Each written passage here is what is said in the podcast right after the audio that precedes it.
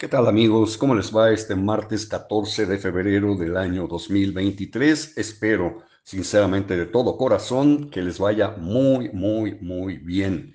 Estos son los cintarazos correspondientes este día precisamente que he titulado Divide y reinarás. Divide y reinarás. En México conocemos este viejo proverbio popular como divide y vencerás, pero la expresión original parece ser divide y reinarás, aplicada por connotados jefes militares de la antigüedad a modo de estrategia de combate. Se supone que la versión española de la frase proviene del latín divide ut regnes. Algunos historiadores españoles atribuyen la expresión a Filipo de Macedonia, padre del conquistador griego Alejandro Magno. Otros han afirmado que la materialización de la reflexión corrió a cargo del emperador Julio César. Gracias a dicha estrategia de combate, Julio César venció a las tribus galas que se extendían por los territorios hoy correspondientes a Francia y parte de Alemania. En la política a la mexicana se ha empleado el divide y vencerás para doblegar e incluso exterminar a adversarios, añadiendo indiscriminadamente a quienes militan en los mismos partidos de quien ejerce el poder. Esto último parece una exageración, pero no lo es. Los que poseemos excelente memoria periodística, disculpen ustedes la jactancia, registramos hechos relevantes respecto al canibalismo político los políticos morelenses siempre se han inclinado hacia la antropofagia.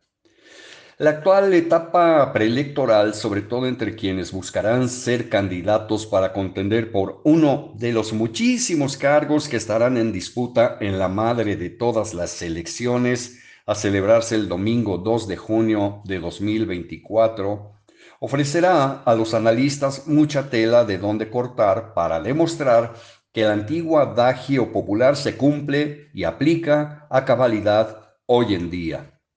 Pero me parece que el divide y vencerás o el divide y reinarás no debería ser tan socorrido por los miembros de un partido, a veces de manera bastante burda. Y debido a que el partido movimiento, movimiento de regeneración nacional, mejor conocido como Morena, sustituyó al Partido Revolucionario Institucional, es decir, al PRI, como agencia de colocaciones, el partido fundado por López Obrador en Morelos y muchísimas regiones mexicanas está convertido en un nido de simuladores y oportunistas dispuestos hasta aliarse con sus enemigos históricos con el objetivo de lograr hueso allende la frontera del 2024. Morena proyecta tener un conflicto interno, una grave guerra de tipo fratricida, que en su momento será capitalizada por la cada día más cercana alianza entre los partidos PAN, PRI y PRD.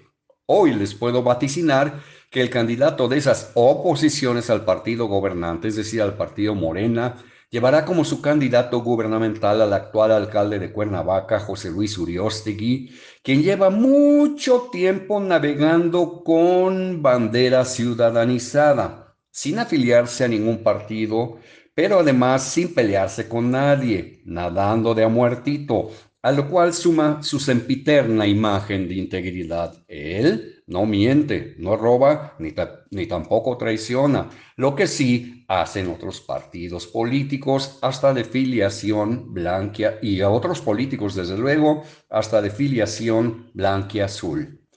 Los mismos que le ayudaron a Uriostegui a vencer al morenista Jorge Argüelles Victorero en 2021 serán los futuros aliados del ahora miembro del cuerpo edilicio de la capital morelense. Hasta un niño de primaria sabe que la corriente morenista volcada a favor de José Luis Uriostegui en 2021 fue la del ex senador Rabindranath Salazar Solorio, hoy coordinador de política y gobierno de la presidencia de la República, cuyos sueños de ser gobernador de Morelos a partir del primero de octubre de 2024 se tornaron ya en pesadillas frente al actual grupo gobernante, cuyo principal exponente es el gobernador Cuauhtémoc Blanco Bravo, hoy convertido en miembro de Morena, debidamente afiliado, y fiel aliado del presidente de la República, Andrés Manuel López Obrador, y de la Cuarta Transformación. Detrás del jefe del Poder Ejecutivo Estatal se encuentran su hermano Ulises Bravo Molina, consejero nacional y estatal de Morena, reconocido así por el Comité Ejecutivo Nacional de ese partido y muchísimos servidores públicos simpatizantes de la Cuarta Transformación, así como legisladores federales y cinco diputados locales. Estos últimos acompañaron ayer a Cuauhtémoc Blanco y al senador Sergio Pérez Flores a una importante reunión con el titular de la Secretaría de Gobernación, Adán Augusto López Hernández, con quien, entre otros temas, abordaron el divisionismo sembrado por la corriente rabinista en el grupo parlamentario de Morena en el Congreso local. Atención con lo que pueda suceder en el entorno de Rabín Salazar, cuyo enfrentamiento con Mario Delgado, dirigente nacional de Morena, con quien ayer en la tarde estuvo Cuauhtémoc Blanco, cada día crece más y más y trasciende más y más. En nada, en nada le benefician al, al exalcalde de Jutepec, Rabín Salazar, quienes aún se sienten dueños de ese partido en Morelos, dispuestos a traicionar al presidente de la República cuando el otrora director general del Banco del Bienestar les truene los dedos. Esa imagen de traición no es nada agradable en la presidencia de la República y ojo, me refiero a las oficinas del verdadero poder público en Palacio Nacional no a las de la Avenida Constituyente 161 y 1001, muy distantes al zócalo de la Ciudad de México. López Obrador envía ahí a los, a los castigados. Señoras y señores, les deseo a todos ustedes que sigan pasando un magnífico, magnífico martes y mañana miércoles por aquí, por la Crónica de Morelos. Mañana miércoles sí, nos volvemos a escuchar. Felicidades.